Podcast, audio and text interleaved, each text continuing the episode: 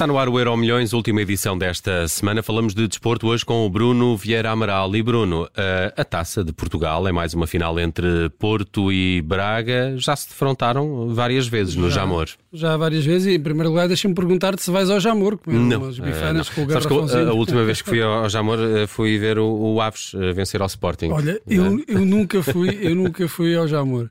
Uh, ver, mas é uma experiência. uma final. Pois é. Uh, o Benfica antes costumava ir lá muitas vezes, mas nos últimos anos a coisa não tem estado a correr muito bem. Bem, no domingo então encontram-se no Jamor, há esta curiosidade, os dois últimos vencedores da Taça de Portugal. Porto, que ganhou na época transata, ganhou o seu 18º título na prova, em 32 finais. E no ano antes, o Braga conquistou a terceira taça do seu palmarés, uma competição que começou a ser disputada na época 38-39. Primeira uh, equipa a vencê-la foi a Académica de Coimbra. O Porto só chegou pela primeira vez à final 14 anos depois, em 1953, e Nelson, lamento dizer-te, mas perdeu essa final para o Benfica por 5-0. Em 73? Em 53. Em 53, em 53.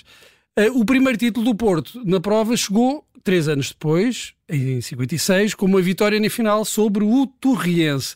Depois disso, os azuis e brancos conquistaram a prova mais 17 vezes, com um inédito hat-trick para o clube entre 2009 e 2011.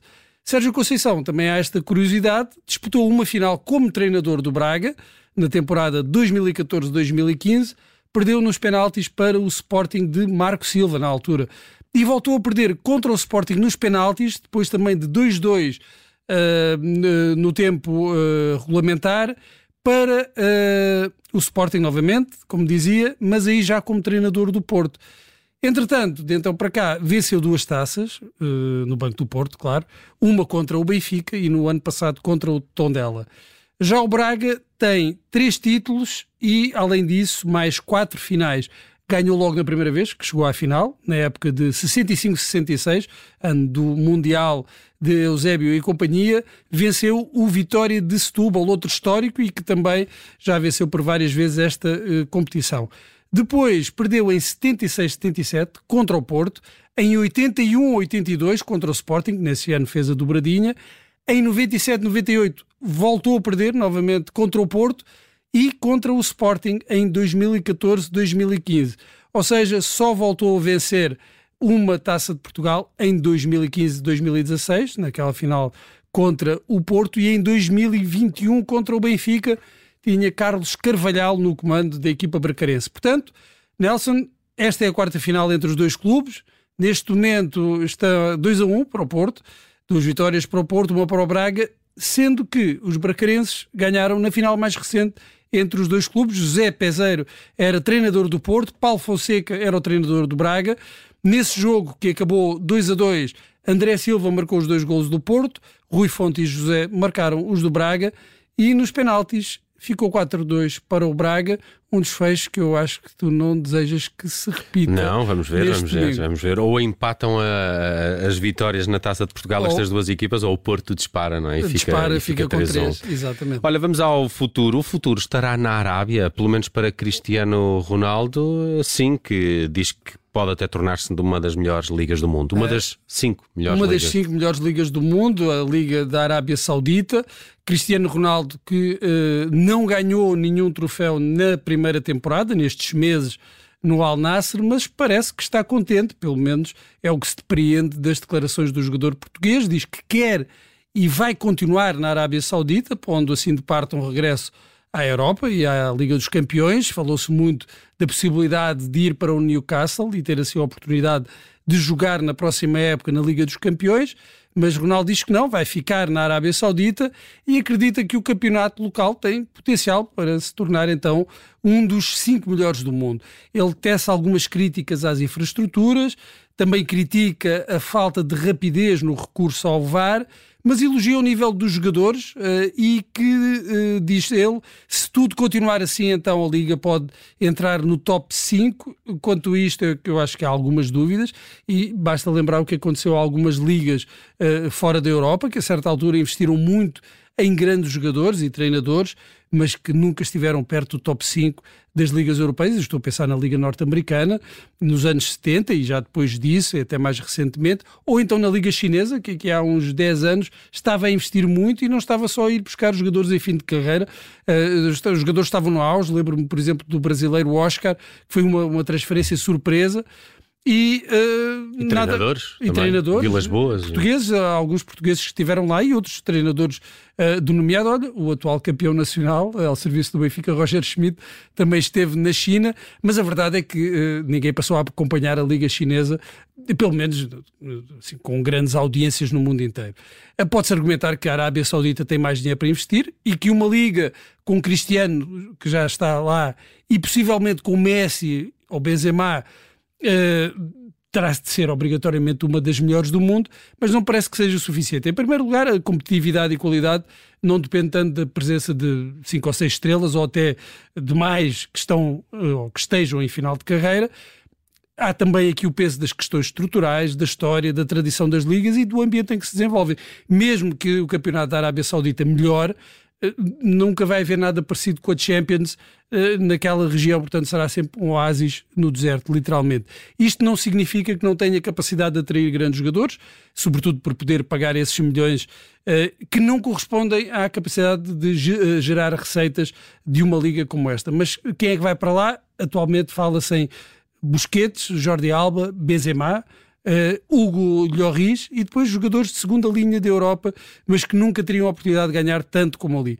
Além de um conjunto de jogadores locais uh, cuja qualidade, apesar dos elogios de Cristiano Ronaldo, é francamente mediana. Ou seja, falta uma classe média robusta de jogadores de grande qualidade e que estejam no auge da carreira.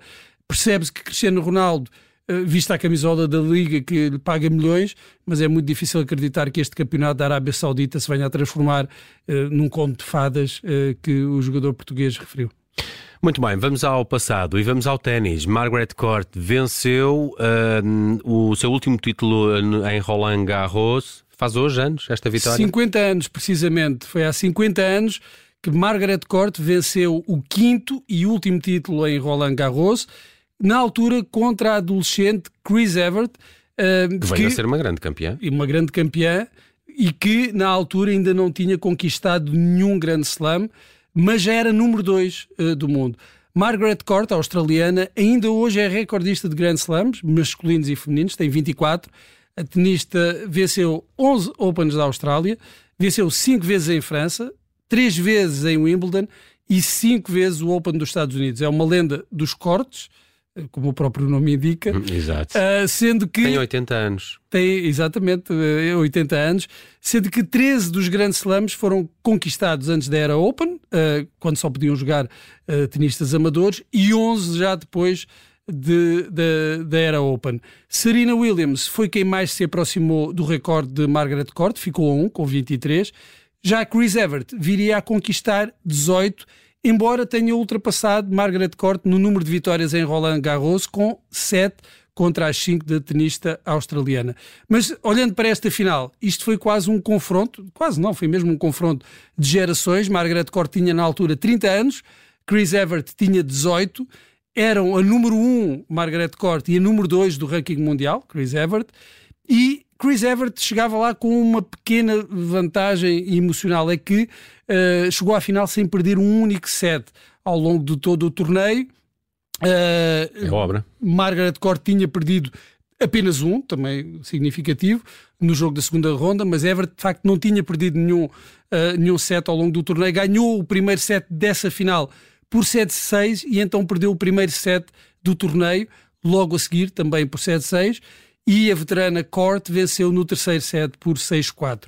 Court conquistou, este foi o seu 23º título do Grand Slam, viria a conquistar o 24º e último título do Grand Slam nesse mesmo ano, no Open dos Estados Unidos.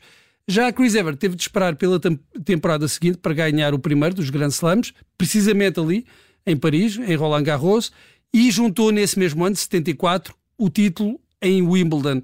Quanto a esta final, que hoje se assinala uns 50 anos, uh, é ainda considerada uma das melhores finais da história do torneio, uh, de, no, na, no setor masculino ou no feminino, e uh, foi aqui, não foi uma passagem de testemunho entre gerações, porque Margaret Court ainda ganhou, mas juntou. Mas quase. Sim, foi quase, e uh, anunciou, por assim dizer, a vencedora do ano seguinte e que viria a dominar os cortes, não só de terra batida, mas os cortes nos, uh, anos seguintes. nos anos seguintes. Chris Evert, que viria a ser Chris Evert Lloyd. Exatamente. A Margaret Court e a sua última vitória em Roland Garros, recordada hoje no Euro Milhões com o Bruno Vieira Amaral.